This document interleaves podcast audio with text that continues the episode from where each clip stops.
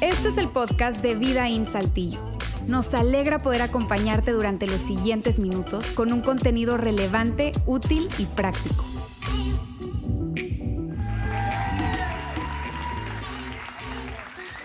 Gracias, gracias Luis. ¿Cómo están? ¿Cómo están? Eso, eso, eso. Oigan, muchas gracias, gracias Luis. Es un privilegio de verdad poder estar aquí y compartirles la segunda parte de nuestra serie Tú no me mandas. Como dice Luis, estamos eh, mi esposa y yo trabajando junto a los universitarios en el ambiente del living room y la verdad es un privilegio, es un placer poder hacerlo. Y eh, sí, mi nombre es Alejandro Fernández. Eh, como te das cuenta, no soy el artista, no, no soy el cantante, este, no tengo ranchos, no tengo caballos. Tengo un chihuahueño este, en lugar de un percherón.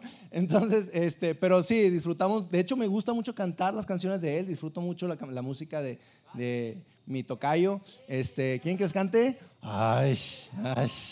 Bueno, eh, a mi esposa le gusta mucho que le cante. Le bajen las estrellas de un solo golpe. A veces ese fue mi error. Bueno, ya. Así, así le canto de repente a mi esposa. Eh, eh, disfrutamos mucho eso, disfruto mucho eso. Y ahora estoy en este momento no para cantarles, sino para poderles transmitir la segunda parte de la serie Tú no me mandas. Tú no me mandas es una serie que habla acerca del corazón, habla acerca de lo que hay realmente dentro de nuestros corazones. Y la verdad es que eso es algo sumamente importante. Pero antes de pasar a la parte de la, de la serie, del tema tal cual, a mí me gustaría hacerte una pregunta, hacerles una pregunta a todos ustedes. ¿Qué harías? ¿Qué cosas harías si no hubiera consecuencias? ¿Qué cosas harías si no hubiera ninguna consecuencia? Y ahorita tu mente ya está volando, está ahí en un, híjole, yo me copiaría en tres exámenes. Yo eh, tengo un vecino que no me cae muy bien y la verdad es que ahorita tu mente está volando, viendo sin un, un, mundo de posibilidades. Pero este tipo de preguntas, no sé si piensas igual que yo, pero este tipo de preguntas expone lo que verdaderamente hay dentro de nuestros corazones. Eso lo expone. ¿Qué harías si verdaderamente no hubiera consecuencias? Y parte de esa exposición es lo que hay dentro de sus corazones. Y me gusta mucho eh, el domingo pasado cómo Alejandro nos contaba una historia. Nos contaba una historia acerca de Jesús y los fariseos. Los fariseos en aquella época eran como los religiosos de la época, eran la élite religiosa de la época y Jesús estaba en una conversación con ellos, parecía pleito, pero era una conversación, porque los fariseos le reclamaron a Jesús que por qué sus discípulos no se habían lavado las manos para comer. Así parecían como papás policías. ¿Por qué tus discípulos no se lavan las manos para comer? Y Jesús lo que hizo de una manera muy inteligente y muy sabia fue llevar esa conversación que parecía más como de tono de salud, de, de higiene, la llevó a un territorio más espiritual. ¿Y, cómo lo hizo? Déjame decirte, en Mateo fue uno de los biógrafos de Jesús y él redactó la conversación, cómo fue esa conversación llevada por Jesús y los fariseos. Y les dice Jesús en manera de pregunta, dice, ¿no se dan cuenta de que todo lo que entra en la boca va al estómago y después se echa la letrina? Y bueno, no hay que ser muy listos para eso, ¿verdad? Depende de la cantidad de fibra que uno coma, pero este, eso es algo que hemos visto, ¿verdad? Pero después sigue, sigue diciendo Jesús, dice, pero lo que sale de la boca viene del corazón y contamina a la persona. Lo que sale de la boca, eso sí viene del corazón y eso sí contamina a la persona. Y después sigue diciendo Jesús, porque del corazón salen los pensamientos, salen los malos pensamientos, los homicidios, los adulterios, la inmoralidad sexual, los robos, los falsos testimonios y las calumnias. Y Jesús explicando todo esto, llevando de un terreno como una conversación de higiene, la pasó a un terreno más espiritual. Y me encanta cómo termina Jesús diciendo, estas cosas que son las que contaminan verdaderamente a la persona. Y mira, para que podamos ejemplificarlo de una manera, no sé, más visible, eh, yo aquí tengo un vaso, un frasco de vidrio y está, está lleno como de caramelos, de dulces. Y si yo, por ejemplo, agitara este, este vaso, como puedes ver, pues están, están saliendo cosas, no están saliendo los dulces. Suficiente, porque luego, ¿quién quiere un dulce? Ahí va. Este, ahora, ¿qué es lo que determina, qué determina qué sale del dulce? Determina eh, la agitación, determina la, turbulencia, la situación difícil. Y seguramente tú estás diciendo, no, Alex, lo que verdaderamente determina qué sale del frasco es lo que ya hay dentro. Es lo que ya hay dentro. Eso es lo que determina qué sale del frasco. Y así es con nosotros en nuestros corazones. Lo que sale de nuestro corazón en una situación difícil, en una situación complicada, en una turbulencia en nuestras vidas, es lo que ya hay dentro de nuestros corazones. Así de profunda es esta conversación. Por eso creemos que es sumamente importante el llevar este tema a, la plática, a la mesa, porque cuando nosotros estamos en una zona controlada, de hecho lo hemos visto cuando los novios andan de novios y el tipo es un galán, el tipo es el caballero perfecto, él le abre la puerta a la señorita, él le paga la cuenta, no bueno, o sea, él es el príncipe azul, es un ambiente controlado, él controla sus acciones, pero yo les digo, mejor Presta atención a la reacción, ya no tanto a tu acción. Prestemos atención a la reacción, no tanto a la acción, porque la acción es controlada. La acción eh, está premeditada para poder nosotros actuar de cierta o tal manera. Entonces mejor prestemos atención a la reacción. ¿Cómo es que ese chavo reacciona a diferentes entornos en su vida? ¿Cómo es que tú como papá reaccionas a ciertos desafíos en la vida? ¿Cómo es que reaccionas ante la crisis económica? ¿Cómo es que reaccionas ante que tus niños tiran la nieve en el asiento de atrás del carro? ¿Cómo es que reaccionas? Entonces, esos, esos, escenarios son los que verdaderamente ponen expuesto lo que hay dentro de nuestro corazón. Y me gusta mucho una frase que dice, sobre todas las cosas, perdón, dice, a las acciones de alguien solo cuentan una parte de la historia. Las acciones de alguien solo cuentan una parte de tu historia son las reacciones que cuentan la parte completa. Eso es en donde nosotros verdaderamente vemos qué hay dentro de nuestros corazones. Ahora, una persona muy sabia en aquel tiempo, un rey muy, muy sabio, escribió un libro llamado Proverbios y él menciona lo siguiente, lo escribe así, dice, sobre todas las cosas cuida tu corazón, porque este determina el rumbo de tu vida. Sobre todas las cosas que cuidas, cuida tu corazón porque este verdaderamente indica el rumbo de tu vida. Así es que de esa manera nosotros aperturamos esta serie porque es realmente significativo qué es lo que hay dentro de nuestros corazones. Y esta serie nos va a ayudar a, pensar, a investigar, a proteger, a limpiar, a sanar, a cuidar qué es lo que hay dentro de nuestros corazones. ¿Ok?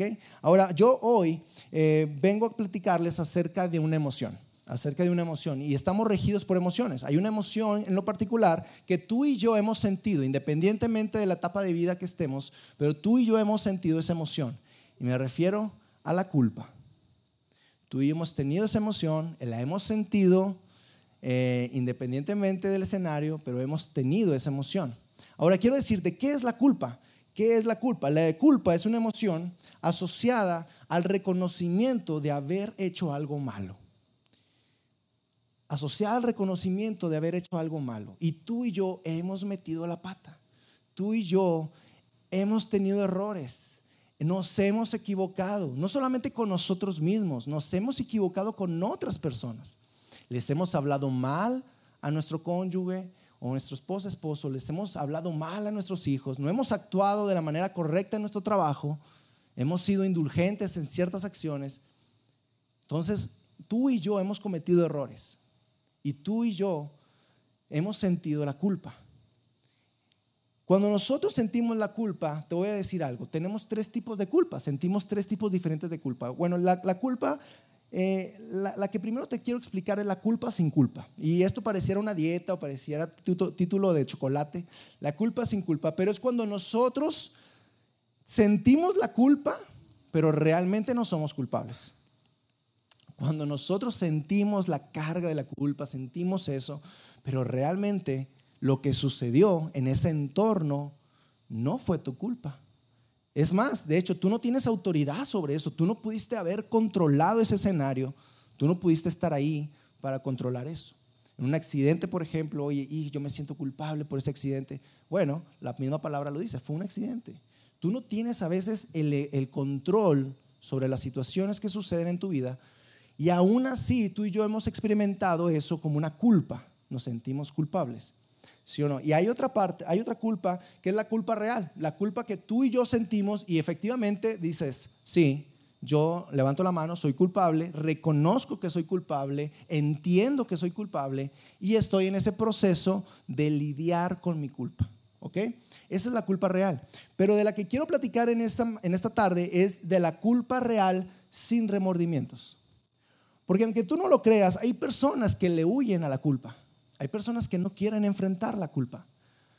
Hay personas que no quieren abrazar realmente lo que sucedió en esa etapa de su vida, en ese tiempo de su vida, y no quieren enfrentarlo, no quieren afrontarlo. Entonces hay personas que se cuentan historias en su mente para decir, bueno, eh, eso que sucedió realmente no era solo yo, estábamos yo y mis amigos. O eso que pasó fue porque yo me vi tentado a hacerlo. No, no, no fue tanto mío. Eso que pasó con mi jefe, bueno, él me provocó. Él lo hizo. Entonces nos contamos historias dentro de nuestra cabeza para diluir la culpa, para hacerla más llevadera. Pero cuando nosotros hacemos eso, cuando no queremos afrontar verdaderamente la culpa y cuando estamos, eh, tú sabes, esquivando ese rinoceronte rosa en la recámara, eh, lo que nosotros estamos haciendo es darle poder a la culpa en nuestras vidas. De hecho, hay personas que se sienten identificadas en base a su culpa. Y eso, amigos, es cuando ya tenemos un nuevo jefe y alguien manda en nuestros sentimientos y esa es la culpa.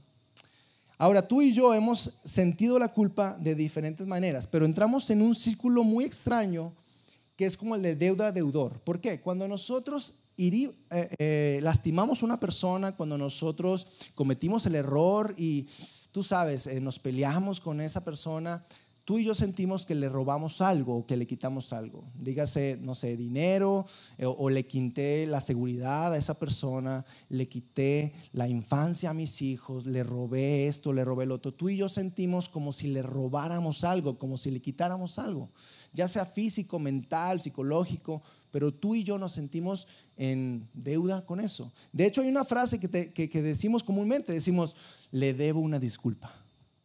Cuando tú metes la pata, cuando yo meto la pata, cuando cometimos un error con una persona, decimos algo como, híjole, ¿sabes qué? Le dé una disculpa. Le dé una disculpa. Es, es ese sentimiento donde quieres como reparar el daño, quieres desdecir esas palabras que dijiste, quieres jamás haber cometido eso que cometiste y sentimos que les debemos una disculpa a la persona. Y esa, eso de la culpa nosotros humanamente la traducimos como un peso. Tenemos un peso encima. Y vamos caminando con ese peso en la vida, eh, como si fuera una maleta, una mochila, y de repente, tú sabes, la dejamos ahí a un lado, seguimos con nuestra vida, pero nos acordamos de lo que sucedió hace dos años, hace tres años, hace diez años. Tomas otra vez ese peso y te lo vuelves a poner. Y sigues caminando con esa culpa pesada, pesada. Y ese peso nos desbalancea en nuestras relaciones. Ese peso nos quita el balance en las relaciones con nuestro esposo, nuestra esposa, en las relaciones con nuestros padres, en las relaciones con nuestros amigos. En esa relación con nuestro Padre Celestial nos desbalancea. Y cuando nosotros tenemos ese peso encima, de hecho, hay una frase que cuando nosotros queremos arreglar la relación decimos algo como, y, intentas hacerlo, es más, pediste disculpas y sientes algo como, sentí que me quité un peso de encima. Lo, lo, gesticulamos así, lo decimos así, oye, sentí que me quité un peso de encima, porque sentimos la culpa como un peso. Ahora te voy a decir algo, ah, hay una línea muy directa en la emoción de la culpa y en la emoción de la ira y en la emoción del enojo. ¿Por qué? Porque cuando tú y yo nos sentimos culpables, sentimos que nos defraudamos a nosotros mismos. Sentimos que no llegamos a la expectativa que tú y yo tenemos de nosotros mismos. Y eso nos enoja. Y eso nos hace sentir mal y eso nos hace sentir con ira. Y cuando nosotros sentimos eso, es tan fácil eh, permearlo a las personas, es tan fácil que, mi esposa siente ese enojo que yo tengo internamente. Es tan fácil que mis amigos, que, mi, que mi, mi trabajo sientan ese enojo que yo tengo conmigo mismo. Hay una línea muy directa entre la culpa que tú y yo sentimos y la ira. Y cuando tú y yo tenemos esa, esa línea de culpa e ira, las expectativas no son alcanzadas ni por mí, pero tampoco las expectativas son alcanzadas por otros. Y empezamos a, juzgar a otros, a ver a otros. como tú estás fallando, yo fallé y yo lo veo y yo siento que tú. Empiezas a reconocer que nadie llega tampoco a tus expectativas, nadie puede suplirlas. Ese es el problema de la culpa. Ahora te voy a decir algo. Nosotros realmente como humanos no queremos afrontar la culpa. Es difícil. No queremos abrazar la culpa porque nos trae recuerdos, nos lleva al pasado, ese pesado, ese pasado que queremos eh, eh, dejar atrás. Y cuando llegamos a tener ese encuentro con la culpa, llega otra emoción, que es la condenación. Nos sentimos condenados porque hemos intentado eh, reparar el daño, hemos intentado acercarnos a esa persona que herimos, pero no ha sido posible. No puedo retirar las palabras que le dije a mi esposa, a mi esposo. No puedo retirar las palabras que le dije a mi hijo. No puedo retirar eso. No puedo retirar ese daño que yo ya cometí. Y nos sentimos condenados. Y esa posición, amigos, es una posición tan triste es una posición que te desgasta, a ti y a mí nos desgasta, nos paraliza, nos tiene atados, porque no nos permite seguir la vida como Dios quiere que lo hagamos. De hecho, hay una parte en donde recordamos tanto el pasado, tenemos tan presente el pasado que, que, nos encantaría, tú sabes, dejar atrás el pasado y únicamente enfocarnos en el presente, en el futuro. Pero te voy a decir algo, el pasado no está diseñado para dejarse atrás. El pasado no fue diseñado para dejarse atrás porque es parte de tu historia y mi historia. El pasado es parte de nuestra historia. Es por eso que no podemos dejarlo atrás. Es tan difícil dejar atrás el pasado con esas broncas que tuviste, con esos deslices que tuviste, con esas actitudes, esas acciones que fueron equivocadas. Y el pasado no está diseñado para eso hay una persona, si, en este momento que he estado hablando te he hecho recordar ciertas acciones que has cometido, ciertos, eh, sabes, reacciones que has tenido con tu familia eh, o con tus amigos, la verdad es que quiero decirte algo, hay una persona que ha sentido una mayor culpa que la que tú y yo tenemos, eh, más que todo este auditorio junto. Hay una persona que quiero contarte, una historia de una persona que se sintió tan culpable tan culpable por el escenario que estaba viviendo. Esa persona, fíjate lo que hacía, esa persona perseguía, torturaba, maltrataba, inclusive tal vez asesinaba a personas en nombre de Dios. Esa persona se metía a las casas de las familias, sacaba a ese hombre que estaba hablando de un tal Jesucristo y lo mataba. Esa persona llevaba a, personas que hablaban de un tal Jesús y los llevaba presos. De esa persona que te estoy hablando es de Saulo. Saulo de Tarso. Esa persona era cruel, era terrible. Esa persona se metía y perseguía y mataba, maltrataba. Pero llegó un punto en donde Saulo se encuentra con un Jesús. Se encuentra con Jesús resucitado. Y a partir de ese momento su vida cambia totalmente. Y ahora encontramos a un Pablo. Tú sabes, Pablo, eh, Saulo se, se, cambió el nombre y todo, y ahora ya es Pablo el mayor predicador, el mayor promotor de la fe cristiana. Él ahora predicaba acerca de Jesús, acerca de Cristo. Pero imagínate este escenario, Pablo entrando a la misma casa que en su pasado sacó al padre de familia para matarlo. Y ahora él va a entrar a la misma casa con la viuda, con los hijos, sin padre, hablarles de Jesús. El mismo Jesús del cual el papá estaba predicando. ¿Te imaginas? El error, el terrible peso de la culpa que sentía Pablo. Era tremendo. Era tremendo.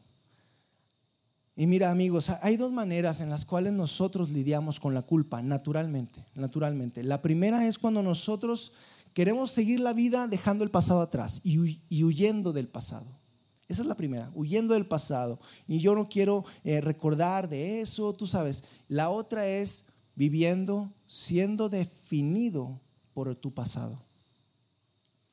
Y eso es aún peor, porque tú has visto, seguramente, conoces a personas que han sido definidas por lo que pasó hace 10 años, por lo que pasó hace 5 años, y siguen recordando, y siguen recordando, y siguen recordando. Y eso no se les va de la mente, y eso sigue quitándoles la paz, eso sigue robando su paz, y sigue limitando su vida. Ahora, Pablo encontró una tercera manera, y es la que te quiero comentar en esta, en esta tarde. Romanos 8.1. Pablo envía una carta a la iglesia de Roma y les dice lo siguiente, por lo tanto, ya no hay ninguna condenación. Esto lo dice Pablo, lo escribe Pablo. Por lo tanto, ya no hay ninguna condenación. Es decir, algo nuevo pasó, algo nuevo está pasando. Antes sí había condenación, pero ahora ya no la hay. Pablo está diciéndote eso a ti y a mí. Algo nuevo pasó. Por lo tanto, ahora ya no hay condenación. Y sigue diciendo, para los que están conectados, unidos a Cristo Jesús. Pablo encontró una tercera manera de poder lidiar con la culpa, para poder lidiar con la condenación. Y sigue diciendo en Romanos 8.2, dice, pues por medio de él, la ley del Espíritu que da vida me ha liberado, la ley del pecado y de la muerte. La ley del espíritu y de la vida me ha liberado de la ley del pecado y de la muerte. Aquí Pablo una vez menciona, gracias a Él, gracias a Jesús, gracias a Él. Y hay dos tipos de leyes, la ley del, del, espíritu y la ley del pecado y de la muerte. Y mira, la ley del pecado y la muerte es muy sencilla. Dice lo siguiente, tú hiciste algo mal, tú hiciste algo que estuvo en contra de Dios, tú, tú pecaste y eso te vuelve culpable y tendrás que asumir tu condena. Eso es lo que dice esa ley. No dice más. Eres culpable, tú efectivamente eh, te equivocaste, tuviste el error y ahora tendrás que asumir la condena. Por eso me encanta cuando Pablo sigue explicando y nos encontramos con esta frase. Dice, lo que la ley no podía hacer. Lo que la ley no podía hacer. La ley del pecado no podía hacer lo siguiente, porque la ley no podía ser, Dios lo hizo. Dios lo hizo. Y sigue diciendo, al enviar a su Hijo, que vivió con la misma vida con la que todo ser humano pecó. Es increíble cómo Pablo está haciendo una explicación de que una persona, hablando de Jesús, una persona que no tuvo pecado alguno. Yo sé que tú pecaste, yo sé que hiciste mal, que tuviste el error, que sigues cometiendo ese error inclusive, pero hay una persona que ya pagó por ese pecado, que nos hace, nos permite estar en línea de nuevo con nuestro Padre Celestial. Ya no hay condenación. Lo envió como una ofrenda para pagar por el pecado. Así es que aquí viene lo modular del mensaje, amigos. Somos culpables, sí, somos culpables. Tú y yo somos culpables. Hemos metido la pata, hemos cometido errores. Tú y yo somos culpables. Y gracias a reconocer que somos culpables, te voy a decir algo, entramos a una zona llamada arrepentimiento. Y cuando nosotros nos arrepentimos, es lo más hermoso porque estamos a un paso de estar con nuestro Padre Celestial. Cuando nosotros tomamos ese arrepentimiento y de verdad estamos arrepentidos, estamos cada vez más cerca de estar con nuestro Padre Celestial. Y es justo en ese momento que nosotros recordamos que somos culpables, pero ahora ya no hay condenación. Ahora somos libres, totalmente libres. Ahora, amigos, en mi vida personal yo he experimentado la culpa y ha sido terrible. Me ha robado, no tienes una idea de paz, de estar bien conmigo mismo y con mi Padre Celestial. Yo sentía la culpa, y quiero que Luis me ayude, yo sentía la culpa como una especie de nudo dentro de mí, como si algo me estuviera atando a mí y no me dejara en paz, no pudiera seguir con mi vida. Y yo por más que quería liberarme y por más que quería seguir con mi vida, había algo que me jalaba, algo que pesaba dentro de mí. Y no podía, y no podía. Y eso me estaba mermando la calidad de vida que yo tenía. Y por más que yo quería liberarme, era imposible.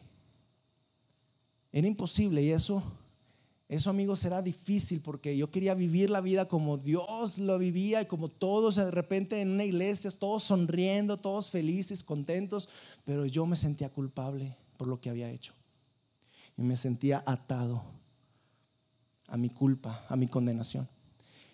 Pero cuando entendí esto, cuando entendí que alguien pagó por mí, cuando entendí que alguien se presentó al juzgado y pagó por mí,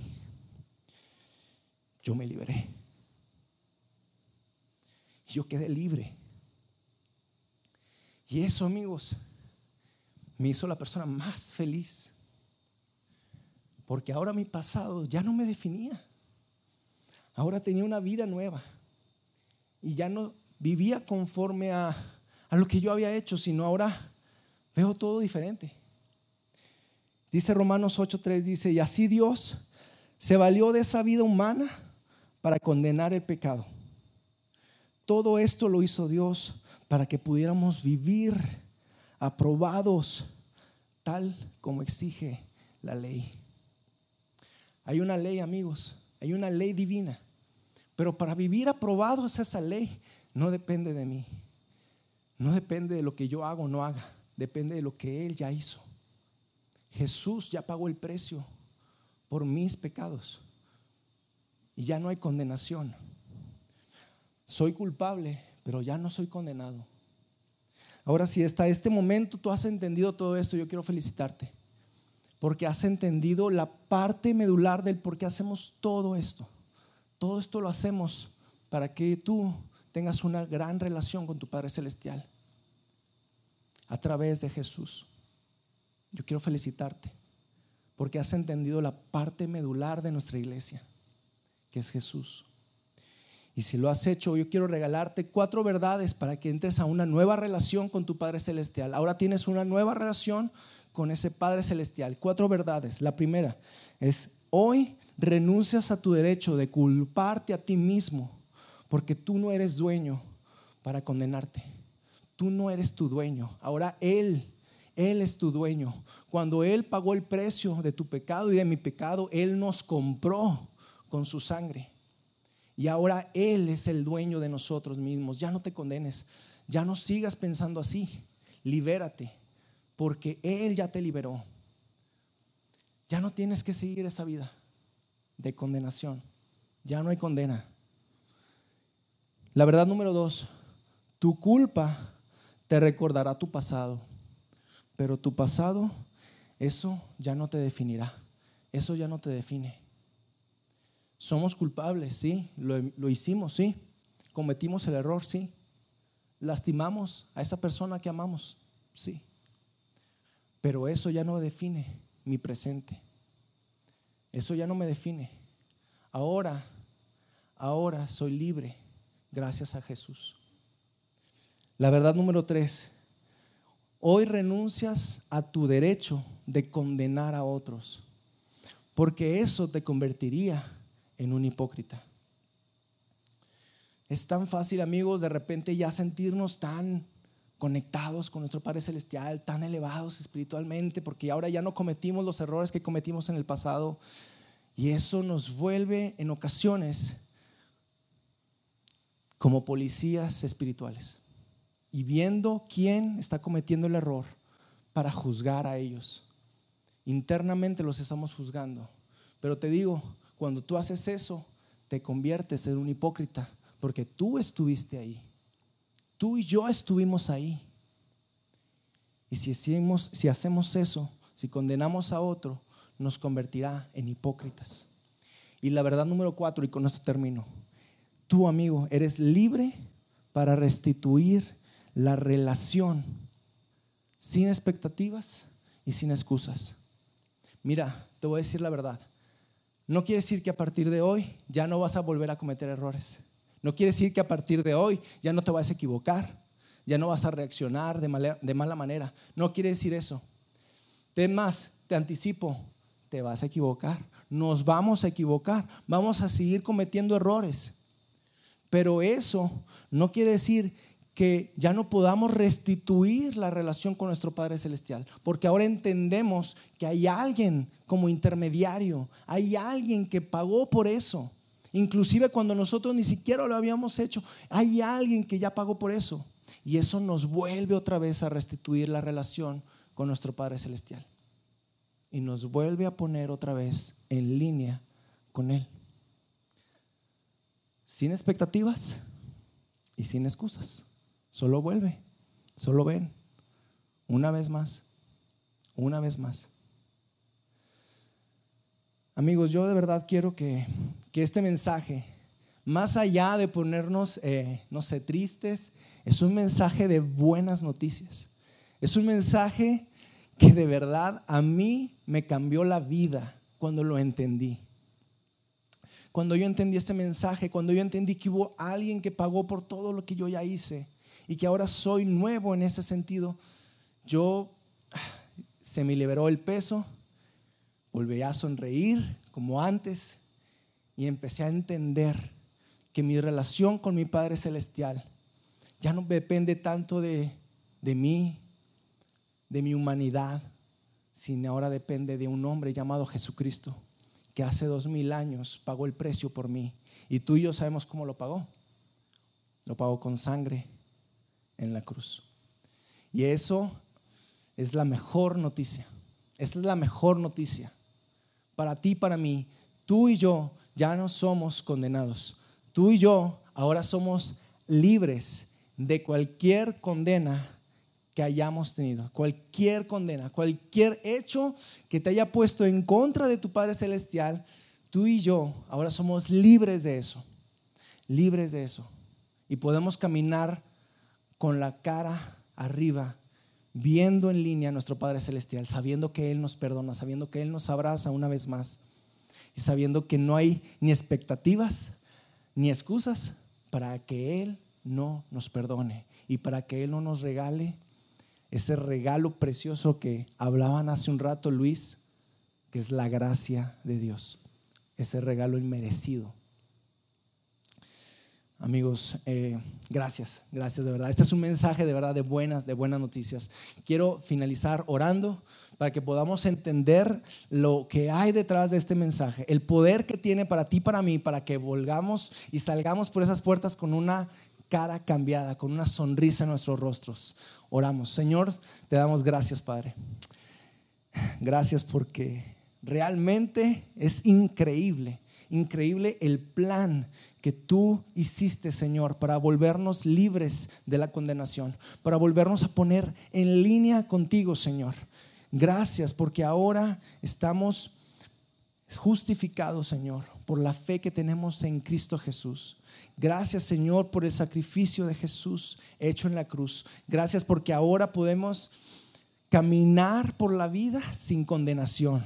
Caminar por la vida sabiendo que alguien pagó por lo que nosotros ya hicimos. Sabiendo que aunque la volvamos a regar, Señor, en nuestra humanidad, sabiendo eso, que tú eres un Padre amoroso, un Padre que nos abre los brazos de par en par, buscando siempre que volvamos a ti. Gracias, Padre. Yo oro por cada uno de mis amigos aquí presentes que están y se han sentido, Señor, con esa culpa, esa carga, ese peso. Yo oro para que hoy se sientan libres, para que se sientan descansados y para que nada ni nadie los identifique, sino solo tú, Cristo, solo tú, Padre. Te doy gracias, Señor, en el nombre de Jesús. Amén. Amén. Amigos, gracias. Gracias. Em, gracias. No se pierdan el próximo episodio de nuestra serie. La va a compartir aquí mi amigo Luis. Va a estar padrísimo. Vamos a tocar otra emoción el próximo domingo. Que tengan un feliz domingo. Venga, gracias.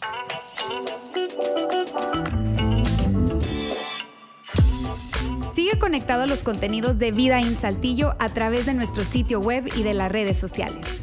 Muy pronto estaremos de vuelta con un nuevo episodio.